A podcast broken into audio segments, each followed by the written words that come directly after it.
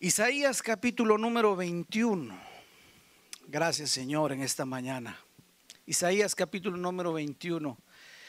Dios les bendiga a mis hermanos que están acá por primera vez, ¿verdad? Un saludo, Dios les bendiga, bienvenidos a esta iglesia. El Señor les ama. Isaías capítulo número 21, versículo número 5. La semana pasada nuestra pastora nos estuvo hablando, ¿cuántos se recuerdan de lo que el Señor nos ha venido hablando la semana pasada? En el día de la batalla nos hablaba nuestra pastora, ¿se recuerdan? Y una de las cosas que como cristianos debemos aprender es que tenemos que ir a la batalla. No es si quiero o no quiero, es que la batalla ya está. ¿Sí me doy a entender? Es como aquel papá que dice, eh, yo no quiero ser líder. Desde el momento en que tuviste un hijo, te convertiste en un líder, definitivamente. Ahí no es si quiero o no quiero, ahí está. Ya es cuestión de cada uno si queremos ser un buen líder o un mal líder, pero lo somos. Y la batalla es igual, la batalla no es opcional porque tenemos un enemigo común. Desde que recibimos a Jesús, se nos dio la luz del reino. ¿Cuántos dicen amén? Pero también el enemigo dijo, ahora tienes un nuevo enemigo. Y por eso ahí está la batalla. Y tenemos que tener conciencia de eso. Por eso el apóstol Pablo decía, yo he peleado, no cualquier batalla. ¿Cómo decía él? La buena batalla. ¿Qué significa eso? Que estuvieron bien los, ¿cómo se dice? ¿Estuvieron bien los qué? Los cuentazos. En Puerto Rico, ¿cómo es? Estuvieron buenos los cantazos. En Honduras, ¿cómo se dice? Estuvieron buenos los macanazos. O sea, eso es lo que estaba diciendo el apóstol Pablo. Yo he peleado no cualquier batalla, la buena batalla. Y dio lo mejor que él tenía. Y de la misma manera nosotros tenemos que entender que la batalla tenemos que ir a la batalla porque es sí o sí. Lo importante es que el Señor está con nosotros. Amén. Ahora vamos a ver un principio aquí en Isaías capítulo número 21, versículo número 5, hablando acerca Babilonia y muy, perdón, hablando una profecía muy, muy parecida a la que se dio en Babilonia, allá con, ¿cuántos se acuerdan del rey Belsasar? Dice que él estaba comiendo, estaba bebiendo y de repente en la noche llegó Darío, los persas los invadieron y se acabó todo. Ahí se acabó Babilonia, aquel gran reino se acabó. Y vamos a ver aquí un principio que dice, ponen la mesa, Isaías 21.5, ponen la mesa y extienden el mantel o extienden tapices. O sea, están teniendo una fiesta, comen, beben. Pero ahora mira la instrucción, lo que hablaba el profeta. Levantaos, oh príncipes, y ungid el escudo. Levantaos, oh príncipes, ¿cuántos príncipes del Señor hay aquí? Digan amén.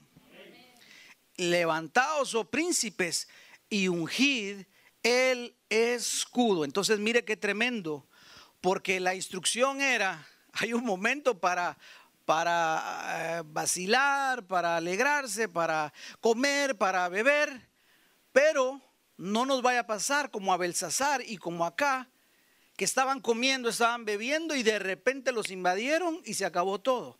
Por eso era la instrucción, levántense y unjan su escudo. Esto es muy importante porque la palabra para escudo significa en el hebreo, una de las traducciones es estar armado, porque el escudo no solamente era para defenderse, sino también se podía atacar. Ahora, esto es muy importante porque nosotros necesitamos, como les decía, ir a pelear la buena batalla y necesitamos levantarnos. Y la instrucción era el escudo.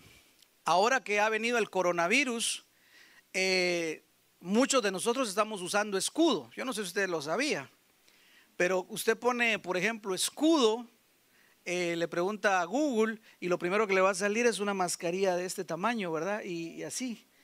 Y dicen que ese es un escudo. Entonces, Ah, esto me llamaba a mí la atención porque algo que nos ha enseñado esta pandemia es que teníamos que llevar el escudo puesto. Por eso es que todavía eh, tenemos mascarilla. Bueno, en el caso de ustedes, yo no, pero en el caso de, de, las iglesias todavía tenemos ese escudo, porque ¿para qué sirve la mascarilla? Es un escudo. Y alguien podrá decir, bueno, pastor, pero aquí nadie se ha enfermado, aquí no hay coronavirus. Sin embargo, eso no quiere decir que no llevemos escudo. Usted está llevando escudo. Porque uno no sabe de repente que alguien pueda llegar enfermo, ¿verdad? Y entonces vamos a tener problemas. Así como yo ayer que estaba con fiebre, me cuesta respirar y estoy eh, con alguna tos, ¿verdad? Pero aquí estoy, hermano. No, no, no, no, no. ¿Cómo va a pensar usted? Algunos se voltearon a ver así como que. Así. No, no, no, no, no. Es una broma. Estoy sano para la gloria y honra de mi Señor.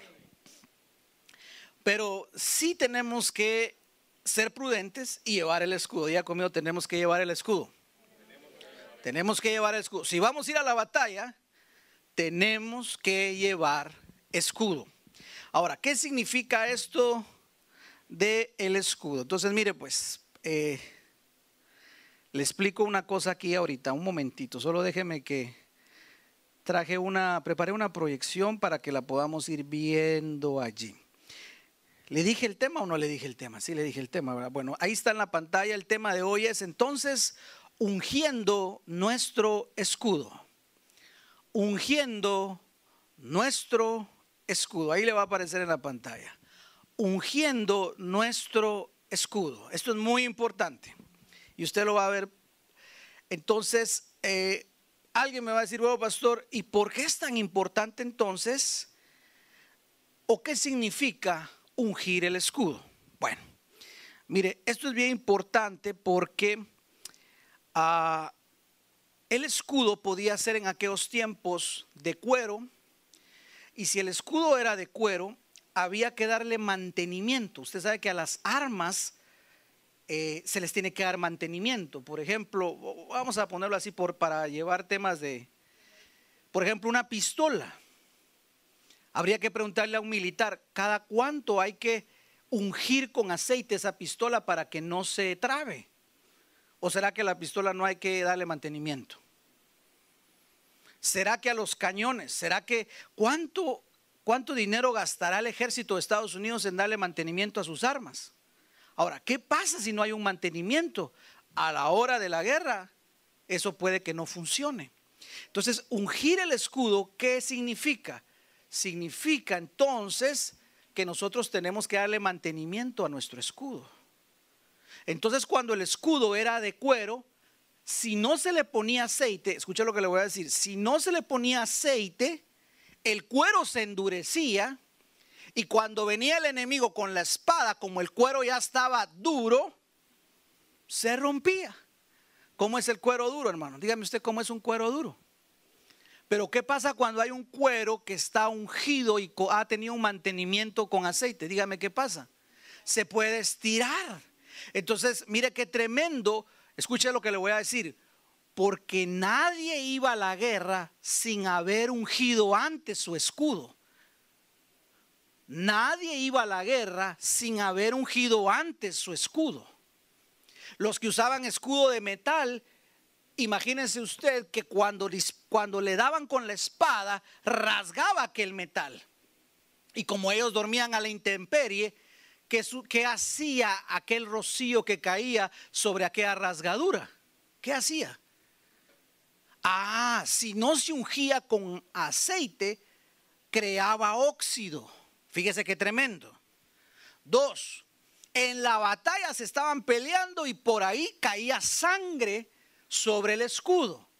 ¿Qué efecto hace la sangre sobre el metal? Dígame usted. Bueno, oxida. Entonces los soldados, los que iban a la batalla, la última cosa que hacían para ir a la batalla, lo último que hacían era ungir sus escudos con aceite o engrasarlos pues.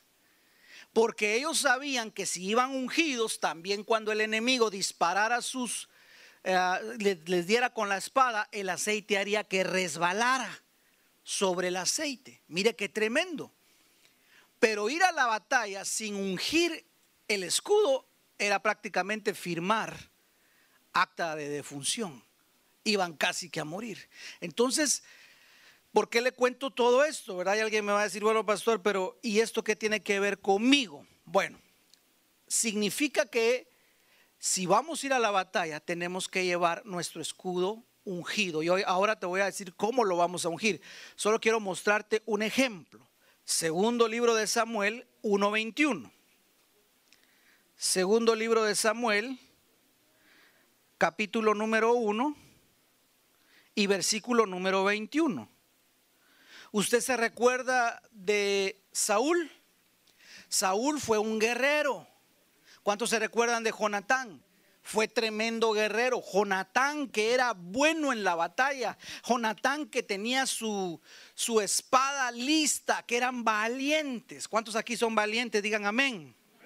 Entonces, muy valientes podemos ser, pero si no llevamos nuestro escudo ungido, hermano amado, es peligro. Y mire lo que le pasó a Saúl. David aquí va a escribir un canto, de un canto fúnebre. Y dice así en el versículo 21, montes de Gilboa, porque allí murió David y ahí murió Jonatán en los montes de Gilboa. Ni rocío ni lluvia caiga sobre ustedes, o sea que sea estéril ese lugar. Ni seáis tierra de ofrendas, porque ahí fue desechado el escudo de los valientes. Ah era valiente, pero ¿qué le pasó? Su escudo fue deshonrado. El escudo de Saúl como si no hubiera sido ungido con aceite. Mira que hay un gran principio. Saúl murió porque su, él había ido a la batalla, pero no había ungido su escudo.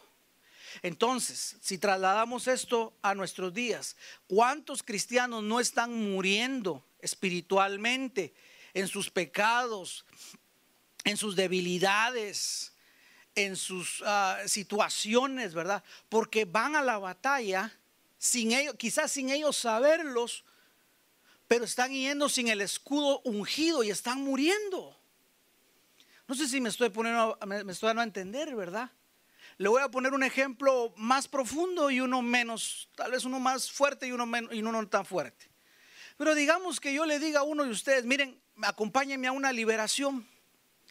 Vamos en el nombre de Jesús a hacer lo que Jesús hacía. Vamos a, a, dar candela, vamos a declarar libertad sobre una persona que tiene un demonio. Bueno, me lo estoy llevando a la guerra. Pero ¿qué pasa si el hermano no lleva su escudo ungido? Tal vez en el, en el momento el enemigo tiene que retroceder porque al escuchar el nombre del Señor se tiene que ir. Pero el enemigo es vengativo y va a volver y si no hay un escudo ungido, va a proceder con grandes, va, a tener grandes situaciones por ir a la batalla sin el escudo ungido. ¿Sí me estoy dando a entender? Fíjese que una de las veces que yo eh, ministré liberación, terminamos aquí como a las, a lo mejor ya tarde, 10 de la noche, y iba de regreso a mi casa, iba solo. Aquí habíamos estado varios hermanos, pero ya iba de regreso. Yo vivo en, Palmetto. Y iba manejando tranquilo cuando de repente pasa un camión, un truck de a lo mejor de sodas. Y eso nunca me había pasado, pero ese día uno de los dolly con los que ellos llevan se cae en la en la carretera y con la velocidad yo veo que viene exactamente sobre mí precisamente después de la liberación. Y entonces, imagínense, uno va a la velocidad a en la 75 acá, 70 millas por hora. Y yo me recuerdo que solo clamé, Padre, ten misericordia, sé escudo. Y el, y el dolly cayó, arrancó algo del carro. Bueno, yo dije, yo no sé qué pasó, solo escuché el golpe. Pero bendito sea el Señor, no quebró ningún vidrio, no me pasó nada. Sin embargo, mi carro en la parte de, un lado sí quedó abollado. Pero entendí que el enemigo me estaba pasando factura. Ahí le estoy poniendo un ejemplo. Eh, sí es el enemigo. Ahora, muchas veces vamos a la batalla sin ni siquiera saber que nos estamos metiendo a, una batalla, ¿verdad? Porque alguien va a decir, ah, ya vio pastor, yo por eso mejor ni me meto con el Señor fuerte, ¿verdad? Porque no voy a hacer que el enemigo me... No, no, no, no, no. El Señor está con nosotros. Ahora, va a llegar un momento donde el enemigo tiene que atacar, porque definitivamente, pero ahí es donde tenemos que tener nuestro escudo. ¿Cuántos dicen amén? Y a veces te voy a decir una cosa, a veces hay situaciones en nuestro hogar que no sabemos que el enemigo está atacando. Nuestros hijos no pueden dormir, usted no puede dormir, todo es problemas, todo es tensión, eh, de repente están pasando situaciones, se caen cosas, eh, se escuchan sonidos, enfermedad tras enfermedad, enfermedad tras enfermedad, no alcanza el dinero, eh, situaciones así, ¿verdad? Que van pasando y en lugar de que la cosa vaya avanzando, pareciera que vamos, vamos retrocediendo. Bueno, quiero decirte algo, estás librando una batalla, quizá ni lo sepas, pero estás librando una batalla y estás siendo derrotado no porque, no porque no tengas el poder, porque el Señor ya venció, pero estás en esa batalla con tu escudo sin estar ungido. Por eso dice la palabra, Saúl, tremendo valiente, tremendo guerrero, pero con su escudo sin ungir. Entonces yo te pregunto esta mañana en el nombre de Jesús, ¿cómo está tu escudo? ¿Cómo está tu escudo? ¿Estará ungido o será que está oxidado? ¿Cómo estará tu escudo? ¿Será que está listo para la batalla? ¿O será que ya está tan duro, ya se volvió cuero duro y estás a punto de caer? ¿Cómo está tu escudo? Y esto es lo que nos lleva al Señor a meditar porque vamos a ir a la batalla, pero necesitamos ir con nuestro escudo ungido. Y mira qué tremendo porque decía el escudo de los valientes. Podemos ser valientes y gloria a Dios. Yo sé que usted es valiente. Pero aquí la palabra nos dice, volverlo a poner, hijito, para que lo miren los hermanos si eres tan fino. Porque ahí fue deshonrado el escudo de los valientes. No estamos hablando de un cobarde. No estamos hablando de alguien que rehusó ir a la batalla. No, era un valiente. Era un valiente. Jonatán también cayó en esa batalla. Era un valiente. Entonces, mire, no se trata de ser valiente o no. Podemos ser valientes y gloria a Dios. Pero dice la palabra el escudo de Saúl como que si no hubiera sido ungido con aceite. Mire cómo dice la versión Las Américas. Oh montes de Gilboa, no haya sobre vosotros rocío, ni lluvia, ni campo y ofrendas, porque allí fue deshonrado el escudo de los valientes, el escudo de Saúl, no ungido con aceite. ¿Cómo está su escudo, mi hermano amado? ¿Cómo estará nuestro escudo? Entonces, tenemos que ungir nuestro escudo. Día conmigo, levante su mano y diga, Señor, hoy tomo la decisión de ungir mi escudo con tu presencia. Así es, así es. Y es muy importante que nosotros tengamos nuestro escudo ungido. ¿Cómo vamos a ungirlo?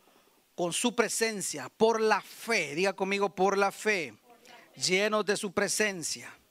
Vamos a ver el primero que tomó su escudo. Acompáñeme a Génesis capítulo número 15, versículo número 1. Génesis capítulo número 15 y versículo número 1. Mire lo que dice la palabra. Después de estas cosas, vino la palabra de Jehová a Abraham en visión, diciendo, no temas. ¿Qué le dijo?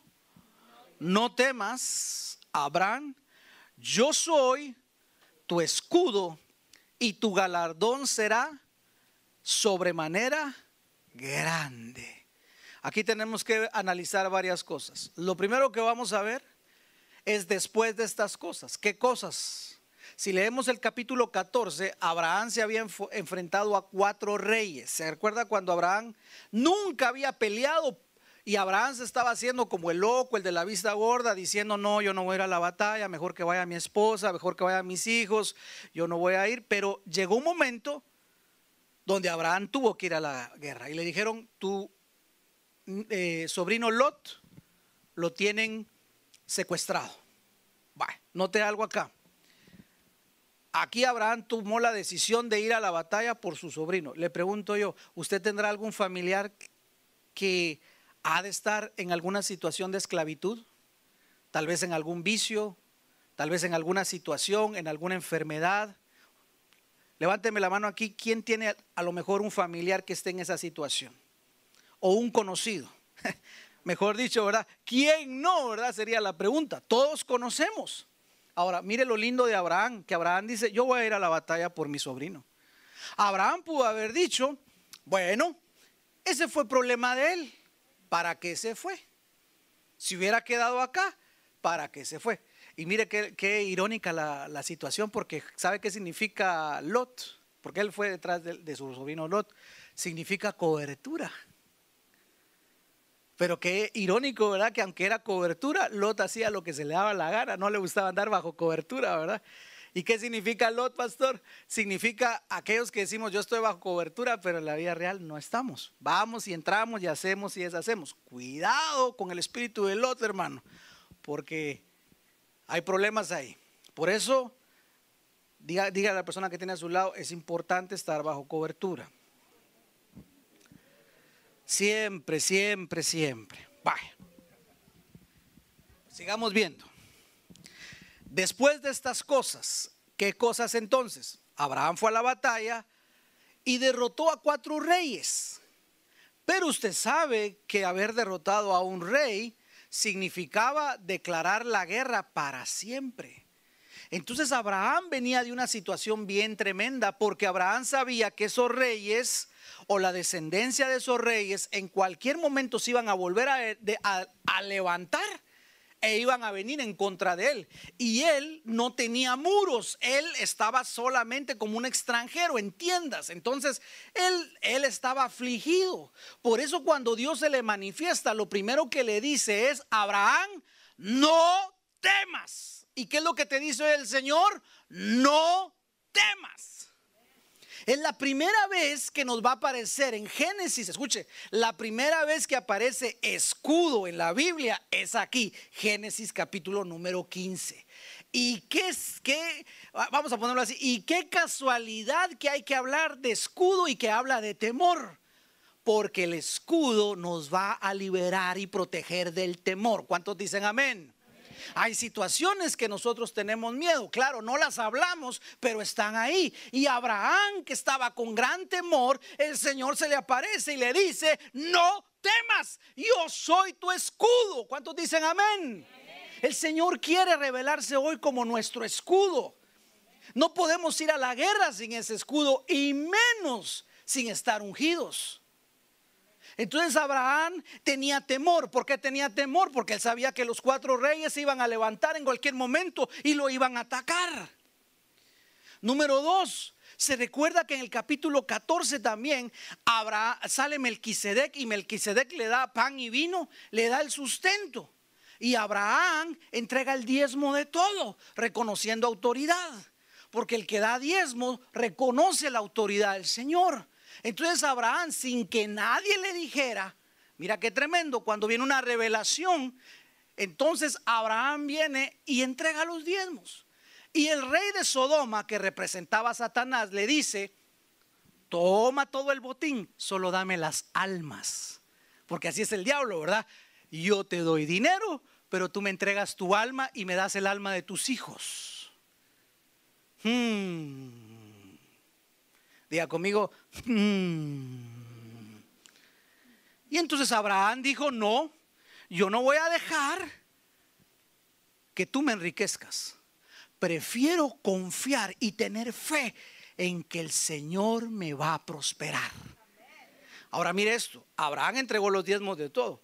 Ahí venía la fe, porque si, porque si Abraham no hubiera tenido fe, hubiera dicho, ay, ¿cómo voy a dar yo los diezmos si a mí que me toca?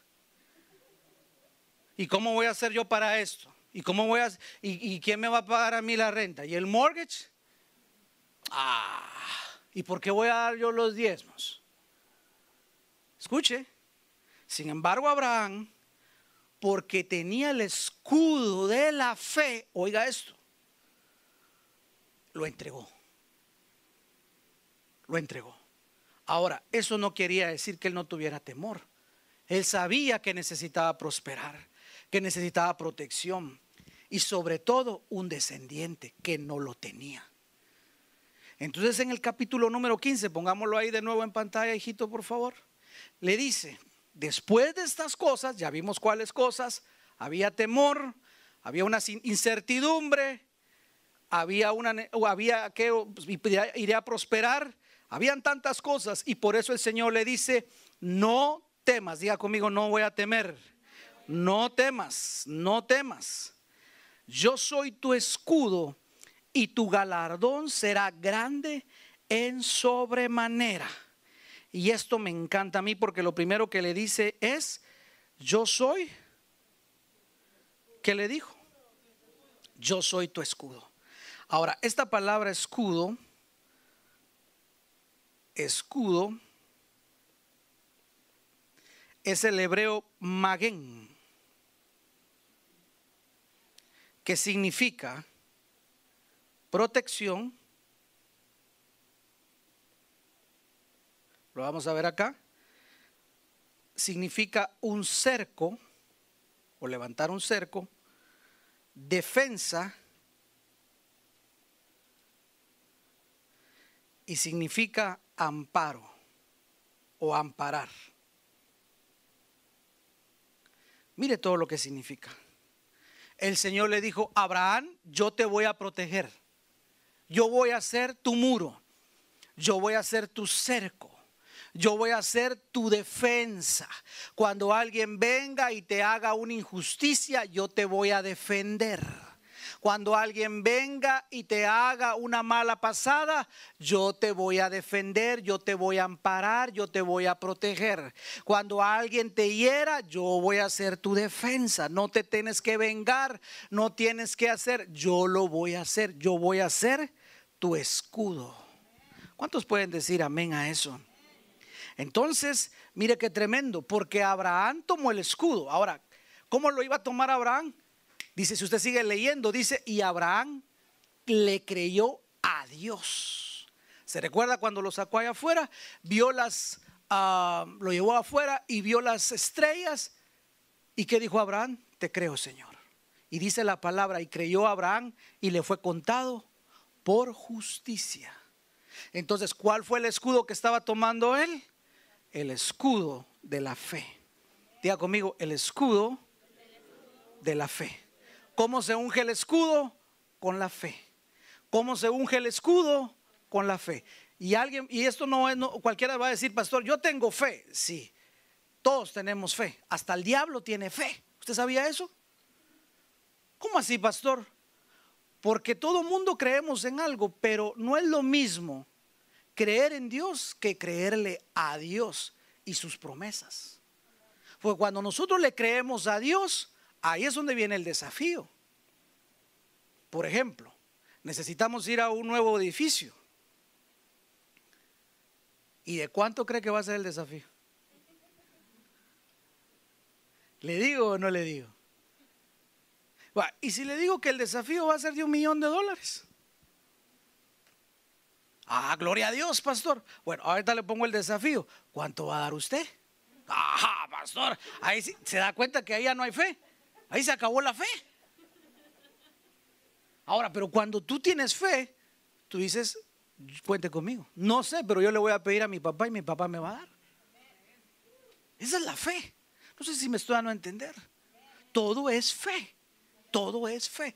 Todo en la, en la vida de nosotros los cristianos, todo es fe.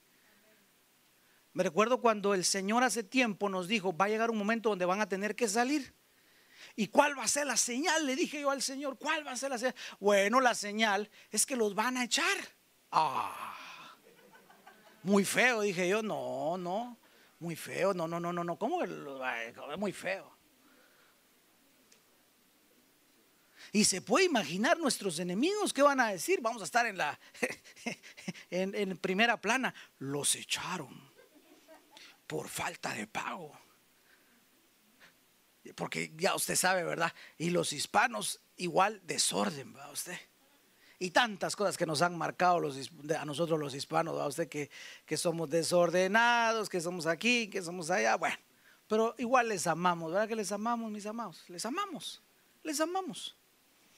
Y de todas maneras, dice la palabra que nos gocemos y nos alegremos cuando alguien habla mal de nosotros. Así que cuando alguien habla mal de nosotros, Dios sabe que yo digo, gloria a Dios, Señor, sigo siendo bendecido. Bendíceme más, Señor, y que siga hablando mal de mí. Bueno, pero ese es otro tema, ¿va usted? Entonces me recuerdo yo que dije yo, bueno, Señor, pues te creo la palabra, no me gusta la forma, pero ni modo, pues. Vamos a creerlo y bueno, vamos bien, pero llegó un momento donde el Señor nos empezó a incomodar. Y empezó incomodidad tras incomodidad, tras incomodidad, tras incomodidad. Y yo no sé, pero a veces es que, ¿sabe qué pasa? Que el Señor lo va incomodando a uno para que uno no se acomode, porque muchas veces uno en su vida espiritual se va acomodando, ¿verdad? Oro lo mismo, leo la misma palabra, el mismo tiempo, no me pidas más porque ya estoy acomodado a mis 15 minutos reglamentarios, Señor, y ahí voy. Pero de repente el Señor dice, te voy a mandar una prueba para que me conozcas más. Y cuando viene la prueba, entonces ahí sí, ¿verdad? Usted ya no nos acomodamos a los 15, sino decimos, esta prueba está algo difícil, voy a orar otros 15 minutos más. Ya vio, y lo logramos. Entonces fíjese pues que estábamos en eso hasta que recibo una carta y me dicen, hermano, ¿sabe qué palabras usaron? Creemos que el tiempo de Dios de haber estado acá llegó a su fin. Yo dije, ahí está. Y hermano amado, empezamos a dar un paso de fe para venir acá. Todo es fe. Diga conmigo, todo es fe. Diga conmigo, todo es fe. Todo es fe. Entonces Abraham tomó el escudo de la fe. Ahora veamos lo que nos dice el apóstol Pablo. Vaya conmigo por favor, a Efesios capítulo número 6. Yo sé que usted ha leído esto incontables veces, pero lo vamos a leer una vez más. Y con el favor de Dios aprendemos algo. Efesios capítulo número 6, versículo número 16.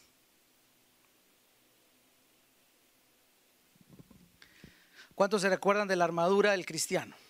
¿Se acuerda? Vaya. A ver qué dice Efesios 6, 16. Vamos a ponerlo en la pantalla. ¿Qué dice? ¿Qué dice? A ver, leámoslo. 3, 2, 1. Y en todo, tomando el escudo de la fe, con el que podréis apagar todos los dardos encendidos del maligno. Vaya. Lo primero que vamos a aprender es lo que dice la palabra. Y dice en todo. ¿Qué dice? En todo. Note bien que no dice lo mismo para la, no dice lo mismo para el yelmo, no dice lo mismo con el cinturón ni con la coraza de justicia. Pero cuando llega al escudo de la fe, hay una palabra importante que dice en todo. ¿Cómo dice esa palabra? En todo. Ahora, ¿qué significa eso de en todo? Te voy a decir qué significa. En todo, obviamente es en todo, pero significa, aquí lo vamos a poner, en todo significa todo lo que hagamos.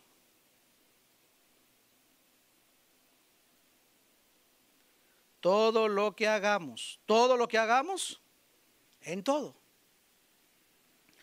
Ahora, alguien me va a decir, pastor, pero hay cosas tan elementales que yo no necesito tener fe. Por ejemplo, cuando estoy comiendo, yo no necesito tener fe ahí.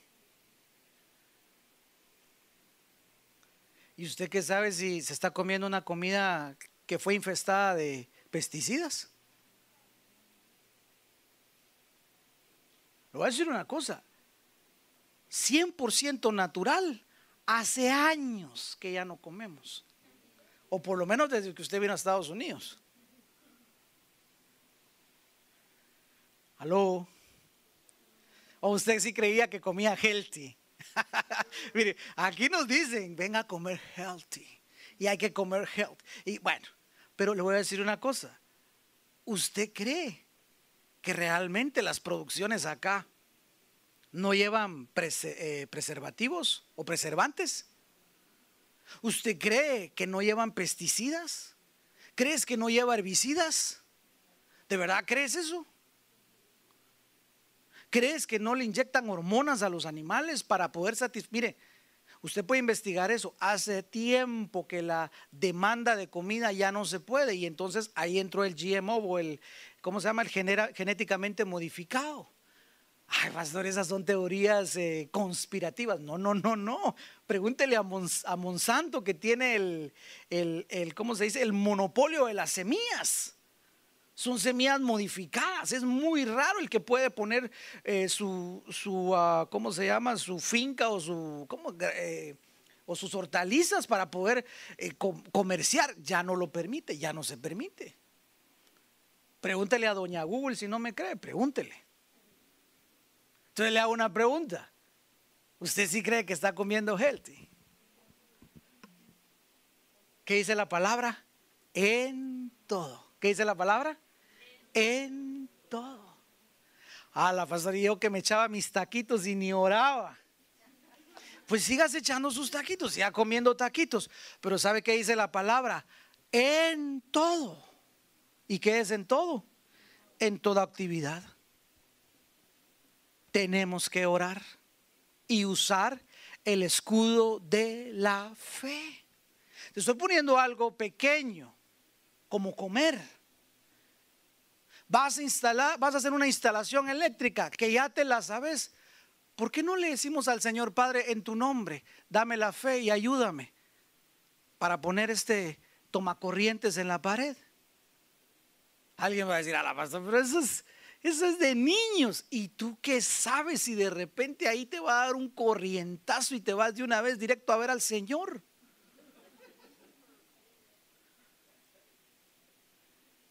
Yo sé, yo, yo, yo estoy entendiendo por qué la palabra dice en todo en todo y en todo es en todo lo que hagas, cuando te levantes, cuando te acuestes, cuando comas, cuando rías, en todo toma el escudo de la fe.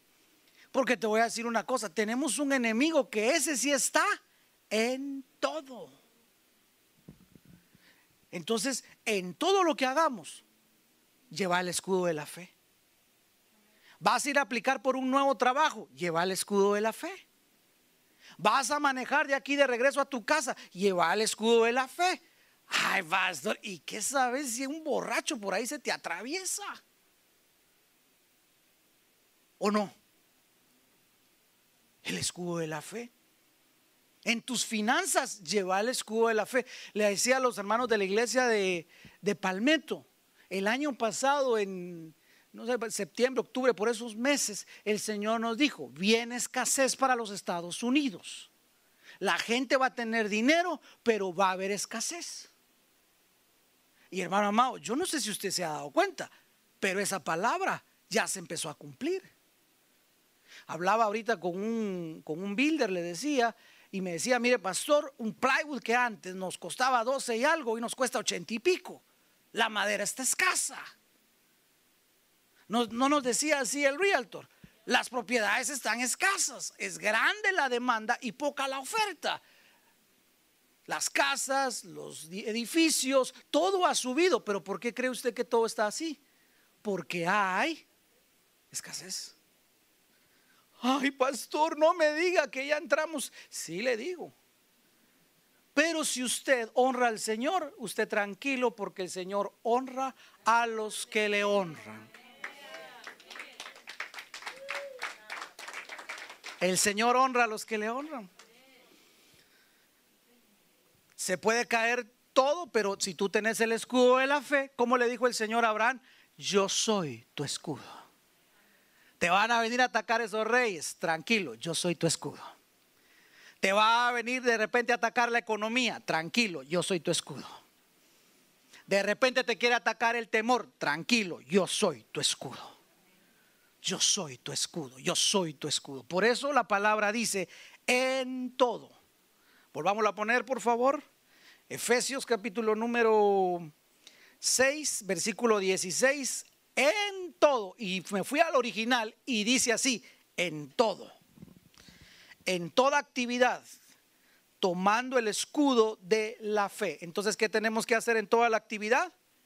En todas nuestras actividades, cuando vayas al trabajo, cuando inicies un negocio, cuando vayas a hacer un negocio, hasta cuando vayas a pintar una pared. Lleva el escudo de la fe. Algo tan elemental, lleve el escudo de la fe para garantizar el éxito, pues. Le va a enseñar algo a sus hijos en fe, con el escudo de la fe te hizo algo, alguien te hirió, te lastimó, habló algo mal de ti, lleva el escudo de la fe para que esos dardos que va a tirar el enemigo los puedas apagar. Y aquí viene la segunda ah, enseñanza. A ver, volvamos a poner el versículo, hijito, disculpa.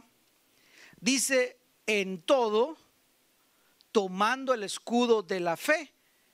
Y ahora mire lo que va a decir siguiente, la parte B con el que podréis apagar todos los dardos encendidos del maligno.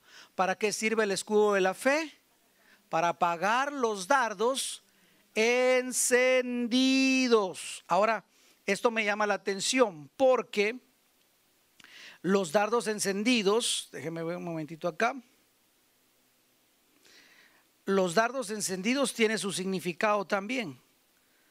Porque el enemigo siempre va a tirar un dardo encendido.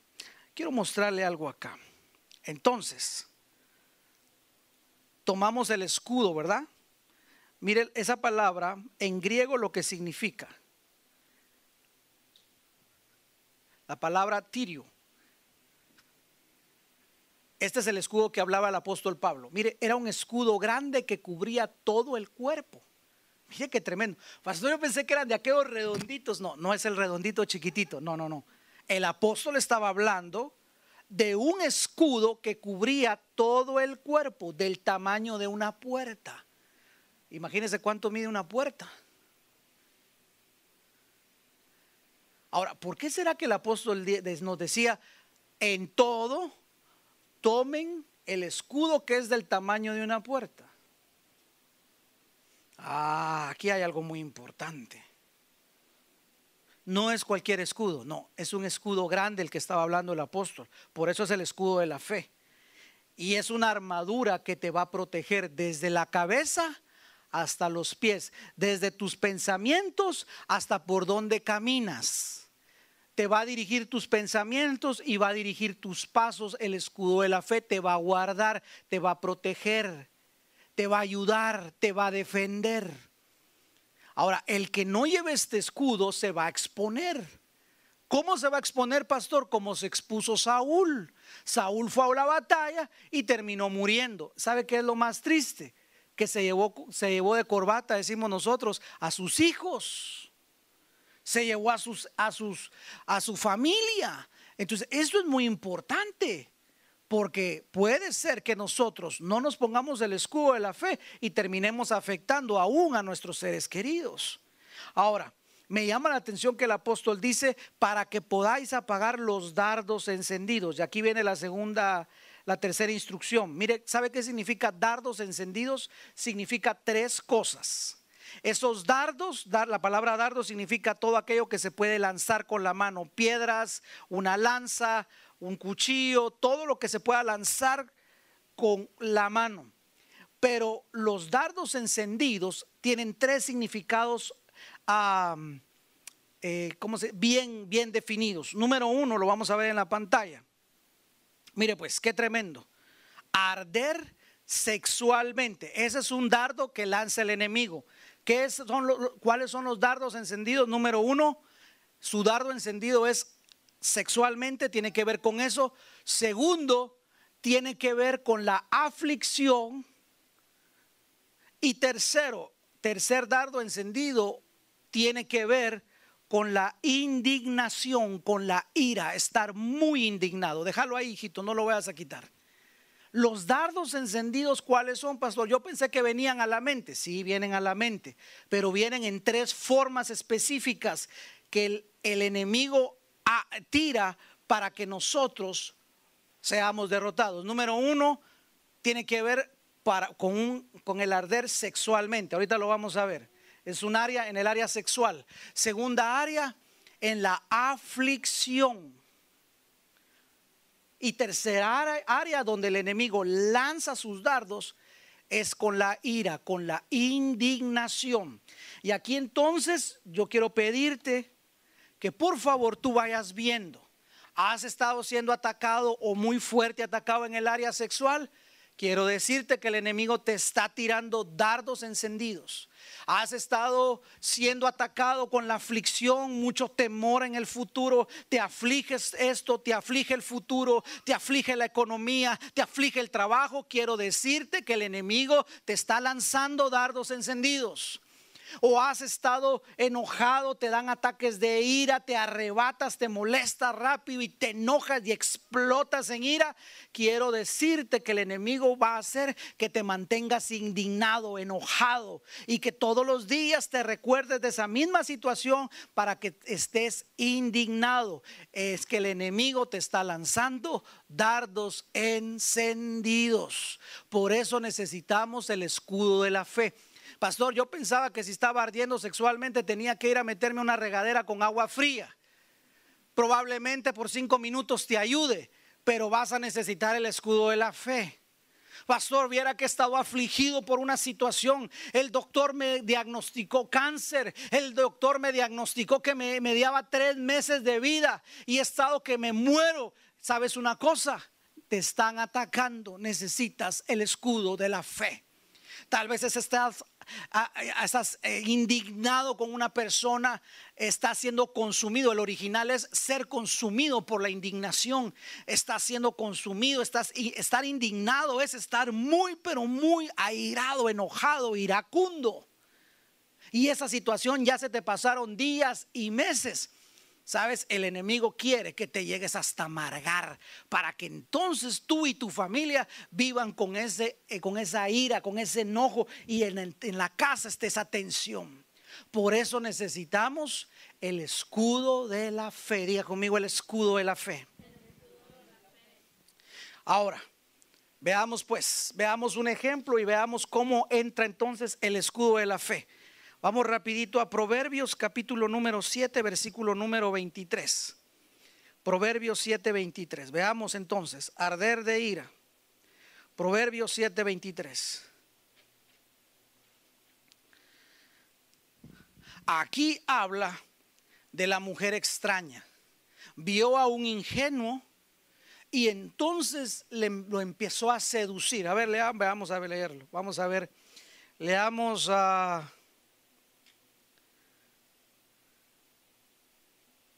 desde el 17, hablando la mujer extraña. He rociado mi cama con mirra, aloe y canela. Mira lo que le está, cómo lo seduce. Ven, embriaguémonos de amor hasta la mañana, deleitémonos en caricias, porque mi marido anda de viaje. Se ha ido a un largo viaje. Hay que aprovecharle, decía se ha llevado en la mano la bolsa de dinero, se fue a Las Vegas, no va a volver, no va a volver hasta que no se saque la lotería, decía ahí, y volverá a la casa para la luna llena, o sea, en un mes. Verso 21. Con sus palabras persuasivas lo atrae, lo seduce con sus labios lisonjeros. Mire cómo va el dardo con más fuego, con más fuego, con más fuego al instante la sigue, como el buey que va al matadero, o como uno que ya se puso los grillos, la, ah, ¿cómo se dice acá? El cepo, castigo de un necio. Ahora en el versículo 23 es en el que me quiero enfocar. Hasta que una flecha, ahí está la palabra dardo, le traspasa el hígado, las entrañas como ave, como el ave que se precipita en la trampa y no sabe que esto le costará la vida. Ahí le tiraron una flecha para que él ardiera sexualmente. Y claro, que dice al final que decía la palabra, él no sabe que esto le va a costar la vida. Ahora, ¿cómo traducimos eso? Porque muchas veces esa situación nos cuesta nuestra vida espiritual. La paga del pecado es muerte. ¿Cuál muerte? Espiritual. Hay gente que dice, pastor, yo peco y me siento, yo no siento nada, me siento normal. Bueno, es que ya estás muy lejos, de, muy lejos del Señor, ya no sentís nada, ya no sentís su presencia, ya te alejaste mucho. Por eso hoy en el nombre de Jesús tenemos que volver al Señor, pedirle perdón si nos atravesó esa flecha y volver a Él. Necesitamos el escudo de la fe. Entonces, pastor, ¿cómo utilizo ahí el escudo de la fe? Si estoy siendo atacado sexualmente, quizá con la prostitución, con la inmoralidad, eh, eh, con, el adulterio, ¿cómo, puedo, verdad? La, pornografía, eh, la masturbación, pastor, no puedo dejar eso en mi vida. Bueno, para todo hay algo. El Señor nos ha dejado. Número uno, el escudo de la fe. Y vamos a ver, acompáñeme a Génesis 39, 10. Génesis 39, 10.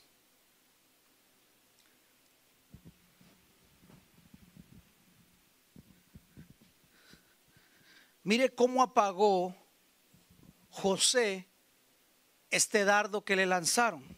Dice que la esposa de Potifar, algunos dicen que era la Potifarra, no sé yo, ¿verdad? Pero Puede ser. Dice la palabra en el versículo 10, y ella insistía a José día tras día, que él insistía, quería tener relaciones ilícitas con él. Esa mujer estaba que ardía por José. Obviamente Satanás tratando de tumbar a un hijo de Dios. Pero él no accedió a acostarse con ella o a estar con ella. Mire, mire qué tremendo la palabra. Ni acostarse, ni siquiera estar. Él ni siquiera le dijo, vaya, sentémonos pues eh, y platicamos juntos y nos tomamos un café. Ni siquiera eso. Versículo número 11. Pero sucedió un día que él entró en casa para hacer su trabajo y no había ninguno de los hombres de la casa allí adentro. Entonces ella lo agarró de la ropa diciéndole, acuéstate conmigo. Mire qué tremendo. Mas él dejó su ropa en la mano y salió huyendo. Entonces, mira, pues, ¿cómo apagamos esto? Número uno, una de las cosas que José sabía, te voy a decir algo, no voy a pensar usted que, José no tenía necesidad, claro que tenía necesidad, él era hombre, pero ¿qué lo llevó a salir huyendo. Número uno, el escudo de la fe.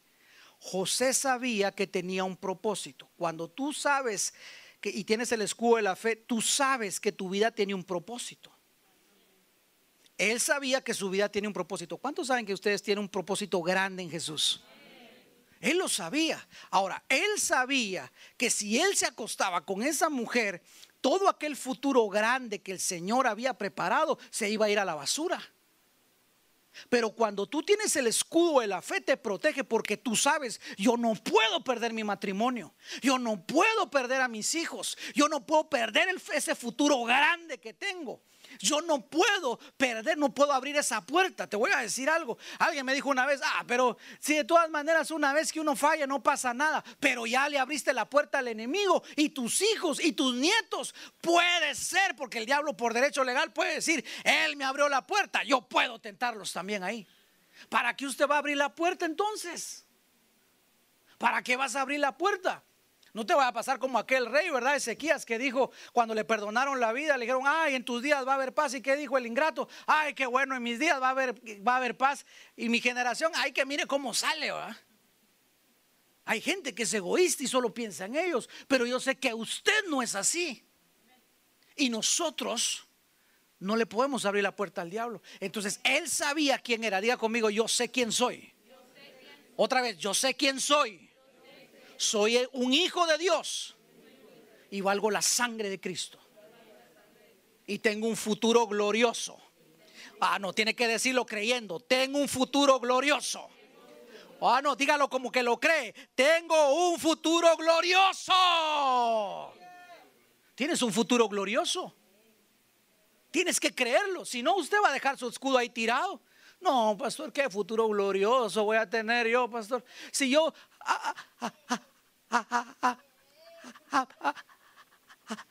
apenas si hablo, ¿No así decía Moisés también?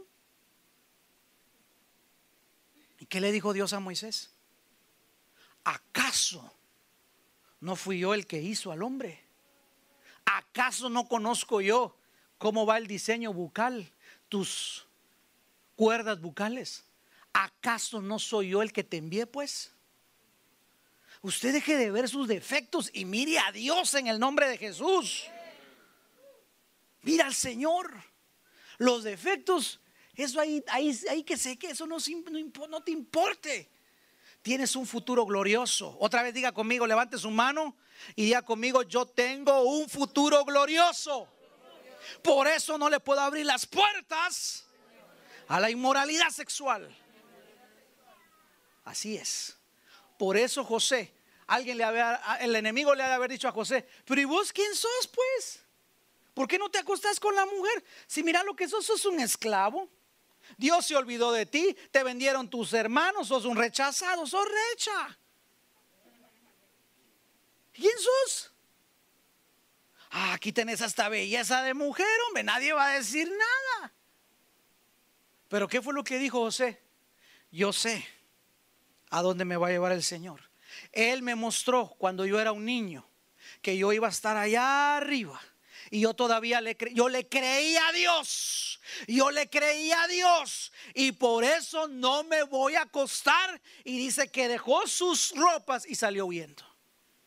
Si él no hubiera tenido el escudo de la fe, si hubiera, ahí, ahí, hubiera, ahí se hubiera quedado. Pero él sabía quién era no era ningún esclavo, no era ningún vendido, no era ningún rechazado. Era el hombre que Dios iba a usar para rescatar a todas las familias de aquel momento. José, sombra y figura de Jesucristo. Mm, ¿Te das cuenta? Dígale a la persona que tienes a tu lado, ¿te das cuenta?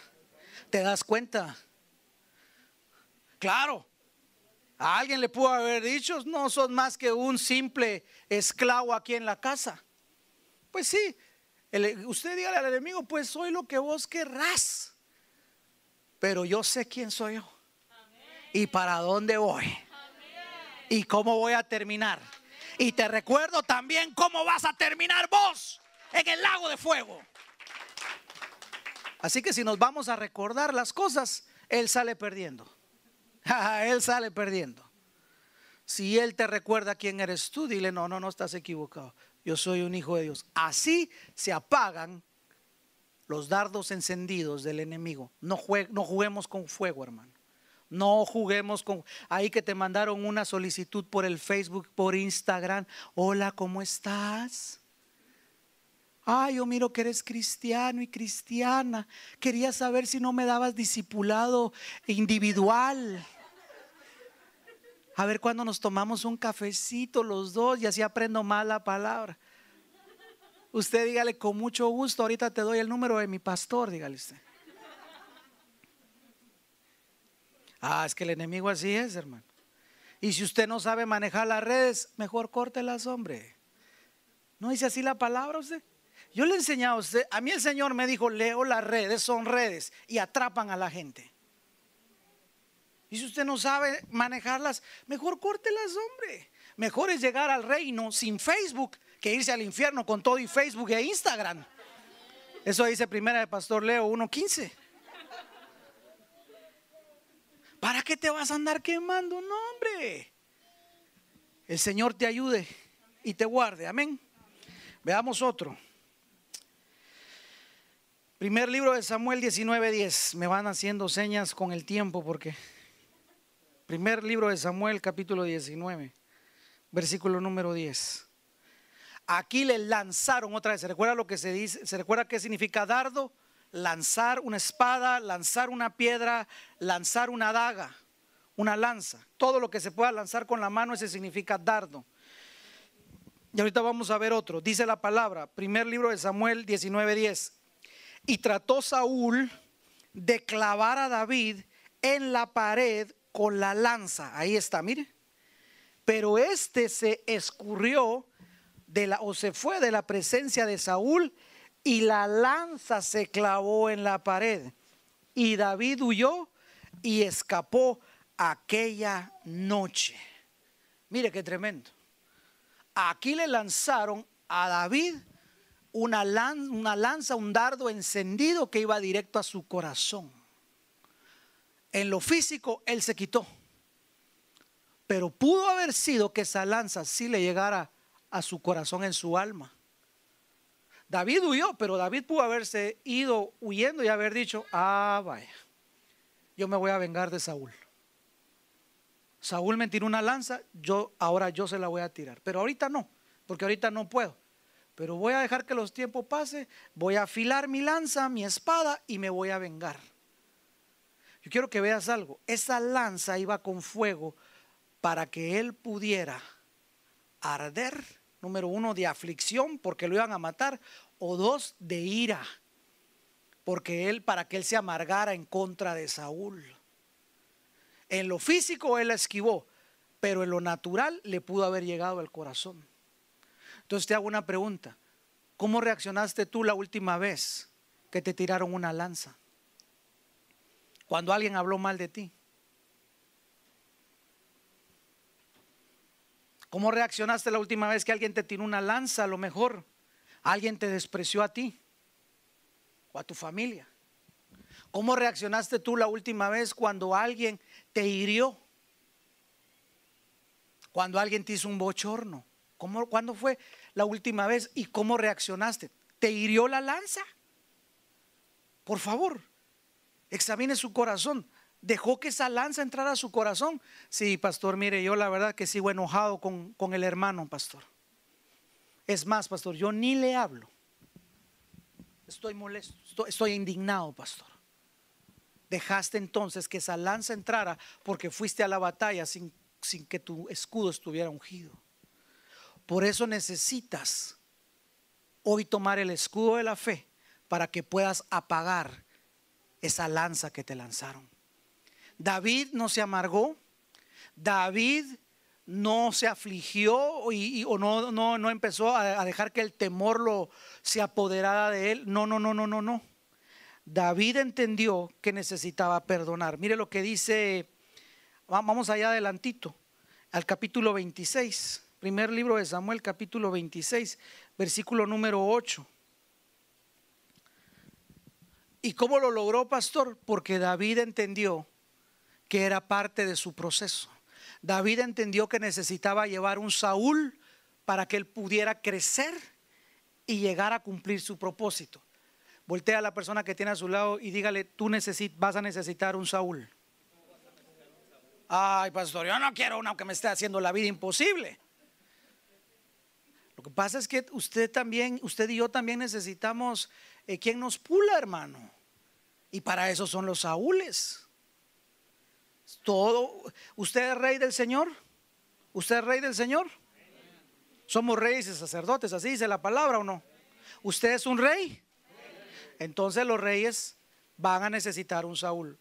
David fue rey y necesitó llevar un Saúl. Pastor, pero ese Saúl fue tremenda cosa, sí es cierto, lo sé. Y hay gente, ¿verdad? Usted que no la hace una, lo hace dos, la hace tres, la hace cuatro. Pareciera que nunca se van o nunca se mueren, va usted. Pero no se preocupe, tenga paciencia. Usted para mientras apague esos dardos que no vayan a entrar a su corazón. ¿Cómo lo apagó? Veámoslo. Primer libro de Samuel, capítulo número 26, 8. Entonces Abisaí dijo a David, hoy Dios ha entregado a tu enemigo en tu mano. ¿Se recuerda cuando a Saúl tuvo una necesidad fisiológica y tuvo que entrar a una cueva? Pues ahí estaba David con sus valientes. Y entonces Abisaí le dijo, hoy el Señor te ha entregado a tu enemigo en tu mano. Mire lo que le va a decir. Ahora pues déjame clavarlo. ¿Y quién había primero tratado de clavar? ¿Se acuerda que Saúl había tratado de clavar? Mire la palabra que usa aquí. Ahora yo lo voy a clavar. Yo lo voy a clavar. Déjame clavarlo a la tierra de un solo golpe. Y no tendré ni siquiera que rematarlo. mire, es, que esos valientes de David eran tremendos. ¿no? Yo no sé dónde le iba a meter la lanza, usted que ya no se iba a poder clavarlo al piso. Usted. Bueno, versículo 9. Pero David le dijo a Abisaí, Aleluya, gloria a Dios. Hoy se va a cumplir la palabra. Hoy le damos muerte a este infeliz. No. Hoy se acabaron los días de este que me ha hecho la vida imposible. Ni siquiera habló mal de él. ¿Cómo pudo haber sido eso? David mantuvo el escudo de la fe, por eso mantuvo sano su corazón. Mire cómo dice el versículo 9. Pero David dijo a Abisaí, no lo mates. Pues ¿quién puede extender su mano contra el ungido del Señor? y quedar impune. Ah, todavía era el ungido, mire. Verso 10, dijo también David, vive el Señor, que ciertamente, mire cómo lo, mire lo que va a decir David a continuación. El Señor lo herirá o llegará el día en que muera o descenderá la batalla y perecerá. Las tres opciones que dio David. Estas son las tres opciones que nosotros le vamos a dar a, los que nos están, a nuestros Saúles usted. Usted va a decir, ah, ese Saúl ya no lo aguanto. No, ¿sabe lo que tiene que decir? Señor, sé tú el que lo hieras, que le llegue el día de la muerte o que descienda a la batalla sin su escudo ungido y ahí se muera, ¿va? Que así fue. Versículo 11, no permita el Señor que yo extienda mi mano, le pague mal por mal al ungido del Señor. Ahora te ruego, toma la lanza que está en tu cabecera, la vasija del agua y vámonos. Otra vez se fue. ¿Cómo lo logró? Porque él por la fe sabía que él iba a llegar a ser rey. Ya lo habían ungido. Él sabía su futuro. Levanta su mano otra vez, por favor, y diga conmigo, yo sé quién soy y tengo un futuro glorioso en Dios. Eso es tener el escudo de la fe. Y por eso es que David no se vengó, porque él dijo, eso no me corresponde a mí, le corresponde a Dios, que Él sea el que tome control de esto. Pero David, este hombre te lanzó una lanza, habló mal de vos, te criticó, te humilló. Acordate lo que pasaste allá cuando hasta te hiciste el, loco. Acordate todo lo que hizo. Esta es la hora, destruyámoslo. ¿Quién va a decir algo? Él dijo, Dios va a decir algo. Por eso no lo voy a tocar. Vámonos de acá. Mejor agarremos las cositas y ya cuando él ya salga le decimos, mira, yo tuve la oportunidad, pero no te hice nada. Paz. Ahí está el escudo de la fe. Mantuvo sano su corazón. Voltea a la persona que tienes a tu lado y di, mantén sano tu corazón. De los Saúles. Siempre van a haber Saúles, siempre van a haber pero tienes que mantenerlos sanos, sano tu corazón. Y David apagó esa lanza hirviendo en fuego con el escudo de la fe. El Señor es quien está a cargo de esta situación. Como le dijo Dios a Abraham, yo soy tu escudo. Y tú tienes un escudo. Quisiera seguir predicando, pero siento el Señor que necesitamos ministrar necesitamos tomar el escudo de la fe. La próxima semana definimos el tercero si Dios lo permite. Pero ahora necesitamos entonces tomar el escudo de la fe. ¿Cuántos quieren tomar el escudo de la fe? En todo, en todo. Y por favor, hoy te hago este llamado. Quiero que analices todas tus actividades. ¿Estás tomando el escudo de la fe en todo lo que hagas?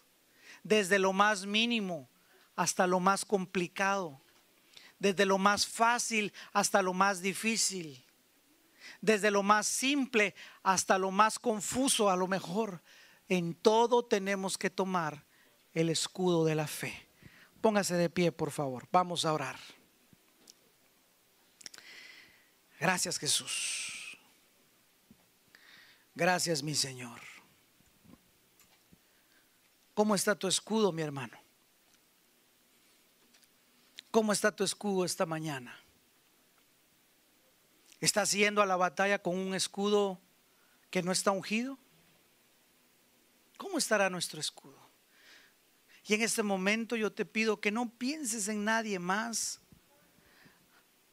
Solamente Pídele al Espíritu Santo que Él venga hoy y te permita ver dentro de tu corazón. Y en esta mañana podamos ver cómo está nuestro escudo. Saúl fue a la batalla sin ungir su escudo y terminó muerto.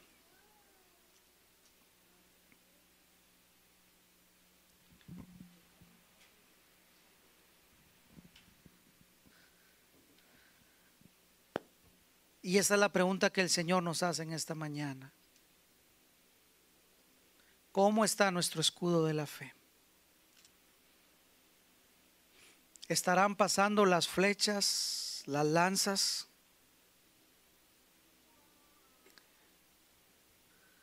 Cada uno de nosotros analices esta mañana. Los que están acá y los que nos ven a través de Facebook o YouTube, analicémonos hoy. El Señor me decía, Leo, dile a mi pueblo que tiene que llevar ungido su escudo para la batalla. En el nombre de Jesús, dobro que toro brosh terebre kendoro brosh terekenda. Ire brosh terebre kotoro brosh terebre ketoro kendo.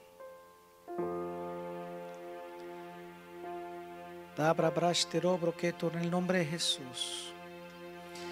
Padre, según lo que me dijiste, he predicado esta mañana. Señor, tú sabes que aquí hay un pueblo de valientes. Cada uno de nosotros, tú nos llamaste, Señor. Y hoy estamos aquí reunidos porque tú nos llamaste. Sin embargo, Señor, algunos hemos ido a la batalla sin escudo. Otros hemos dejado nuestro escudo tirado. Otros, Señor, hemos dejado que nuestro escudo tenga abolladuras, golpes, agujeros. Otros, Señor, no les hemos quitado las manchas a nuestro escudo y se ha oxidado. Pero hoy queremos pedir a tu Espíritu Santo que venga a nuestras vidas hoy. Ahí donde estás, te pido que invoques al Espíritu Santo sobre tu vida y dile Espíritu Santo, yo sé que tú estás dentro de mí, pero hoy te pido que me unjas una vez más. Y si te he entristecido, o si tal vez mis actitudes te apagaron dentro de mí, yo te pido que me perdones. Y hoy quiero pedirte que me levantes una vez más y me unjas para que pueda ir a la batalla. Hoy tomo el escudo de la fe, pero te quiero suplicar, Espíritu Santo que unjas mi escudo, porque no quiero ir sin la unción, sin tu presencia, sin tu protección, sin tu favor, sin tu gracia, sin tu unción, sin tu poder. No quiero ir así, Señor. Oh, en el nombre de Jesús, dile, Espíritu Santo, por favor, hoy Úngeme, úngeme. En el nombre de Jesús. En el nombre de Jesús. Y si has estado pasando por mucha tentación sexual,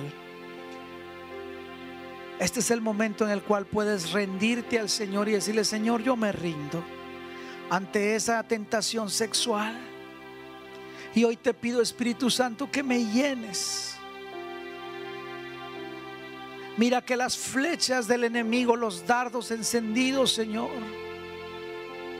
han hecho que ardan dentro de mí una pasión carnal, pero hoy me arrepiento y tomo el escudo de la fe para pagar esos dardos.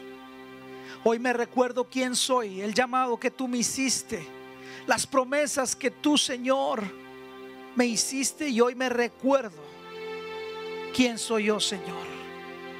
Hoy, Señor, traigo a memoria todas las promesas que me has dado en el nombre de Jesús. Todas las promesas que me has dado. Hay promesas que el Señor te ha dado a ti y a tu familia. Hay promesas que el Señor te ha dado a ti y a tu familia. Empieza a declarar esas promesas, Señor. Yo me acuerdo de esas promesas, me acuerdo de esas promesas, me acuerdo de esas promesas, me acuerdo de esas promesas. Me acuerdo de esas promesas y las traigo para mí, para mi familia, Señor. Me acuerdo de esas promesas y hoy las hago mías una vez más en el nombre de Jesús. Y todo toda flecha que pasó tu corazón quizá y te hirió. Y a lo mejor te lastimó tu corazón y todavía estás enojado con tu hermano, con tu hermana con tu esposo, con tu esposa, con tu hijo, con tu papá, con tu compañero de trabajo. Yo no sé con quién haya sido, pero si todavía estás molesto, si todavía estás indignado, hoy el Señor te invita a que con el escudo de la fe tú puedas perdonar. Y ahí donde estás puedas decirle, Padre, yo perdono. Perdono en mi corazón la ofensa. Perdono en mi corazón, Señor la herida, la crítica, la traición, la perdono. Y hoy, Señor, sano mi corazón delante de ti. Hoy sano mi corazón delante de ti. Y te pido, Señor, que tú me hagas una nueva persona, Señor. En el nombre de Jesús. Hazme una nueva persona, Señor. Y lléname, lléname en el nombre de Jesús. Ahora yo voy a orar por tu vida, Padre. Oro por cada uno de mis hermanos y hermanas que están aquí, amigos y amigas. Y quiero pedirte, Señor, hoy que tú traigas esa unción de tu Espíritu Santo. En el nombre de Jesús. Sé lleno pues del Espíritu Santo una vez más.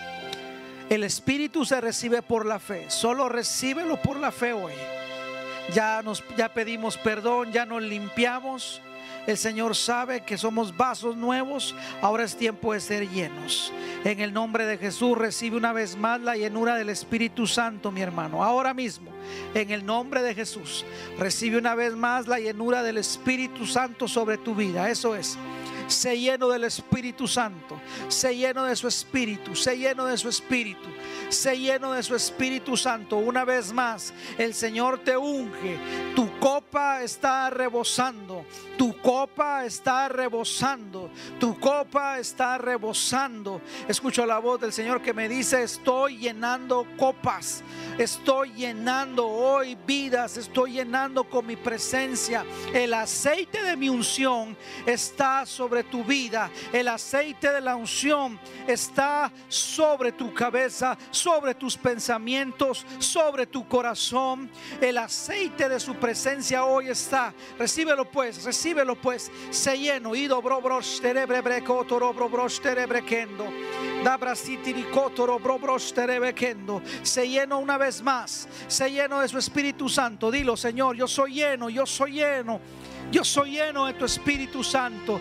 Soy lleno de tu Espíritu Santo. Lo creo por la fe. Lo creo por la fe. Hoy tomo el escudo de la fe ungido con tu Espíritu Santo, Señor, para apagar los dardos del enemigo. No voy a ir a la batalla sin mi escudo ungido. Hoy voy a la batalla con la llenura de tu Espíritu Santo. Con la llenura de tu Espíritu Santo, Señor. Con la llenura de tu Espíritu Santo. Se lleno, mi hermano. Se llena, se lleno. En el nombre de Jesús. Hasta que rebose tu copa. Hasta que rebose tu copa. Y todo cansancio hoy se va porque Él te llena. Y toda tristeza hoy se va porque Él te llena. Y todo dolor se sana porque su, el ungüento de su Espíritu Santo te sana. Y toda herida se sana en el nombre de Jesús. Y toda indignación hoy viene a ser paz. Porque Él transforma la ofensa en el nombre de Jesús, en el nombre de Jesús, en el nombre de Jesús. Sé lleno, sé llena de su Espíritu Santo El Señor te unge y unge tu escudo. El Señor te unge y unge tu escudo. Recibe fuerzas nuevas. Tú que habías dejado de creer, el Señor te dice, hoy te lleno del escudo de la fe para que sigas creyendo. Tú que te habías desanimado, que habías tenido temor, hoy el Señor te dice, no temas, no temas, no temas, no temas porque el aceite no escaseará. El aceite no escaseará. No temas porque la provisión no faltará. No temas porque el, pan no faltará. No temas, no temas porque la instrucción no faltará. No temas, no temas porque mi palabra no faltará para tu vida. Y de bro bro bro bro que toro bro bro No temas, no temas.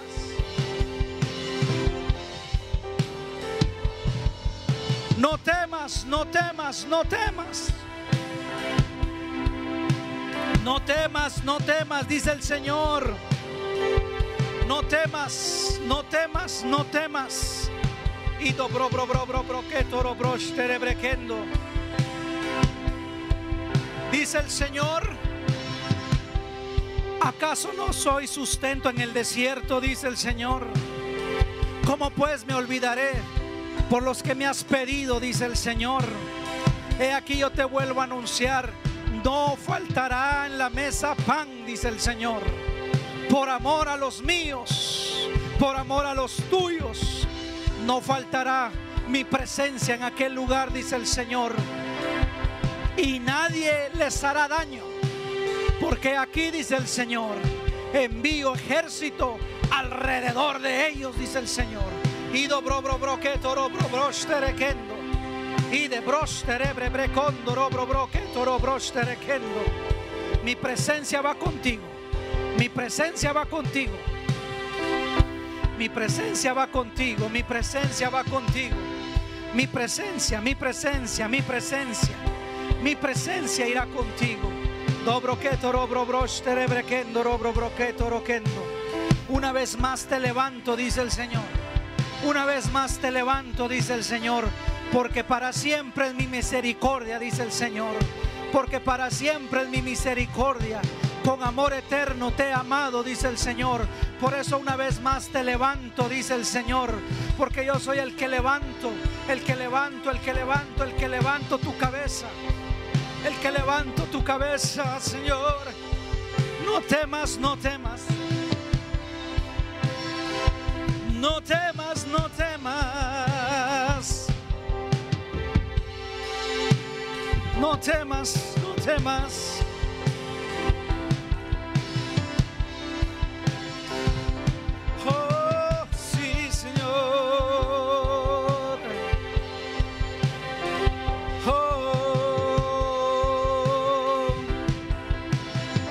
después de estas cosas, vino la palabra del Señor Abraham en visión diciéndole, no temas, no temas, yo soy tu escudo, yo soy tu escudo y tu recompensa será muy grande. No temas no, temas a la muerte. No temas a la escasez. No temas a la enfermedad. No temas al enemigo. Hoy levanto un ejército con sus escudos ungidos por mi presencia, dice el Señor. Dabra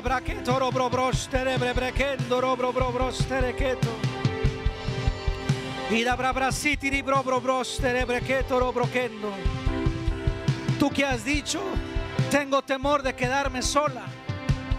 Así te dice el Señor, no estás sola, porque yo soy marido para ti, dice el Señor. Yo soy marido para ti, dice el Señor.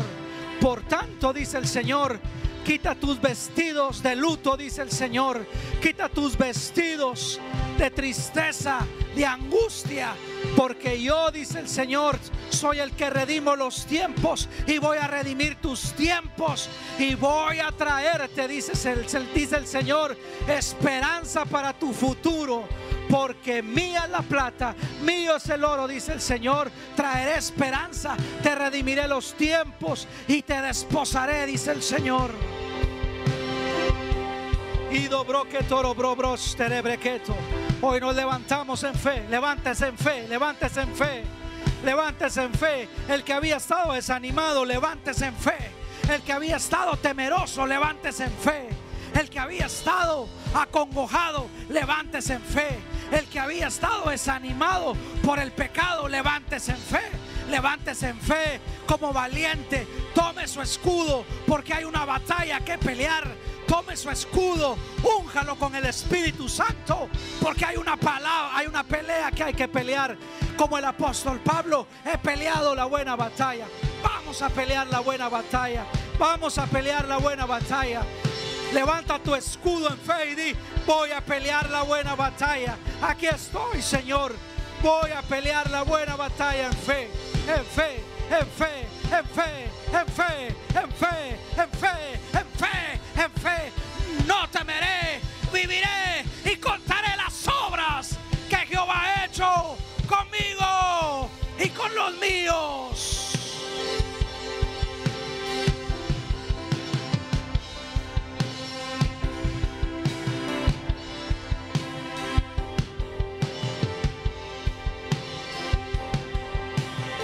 Gracias Jesús.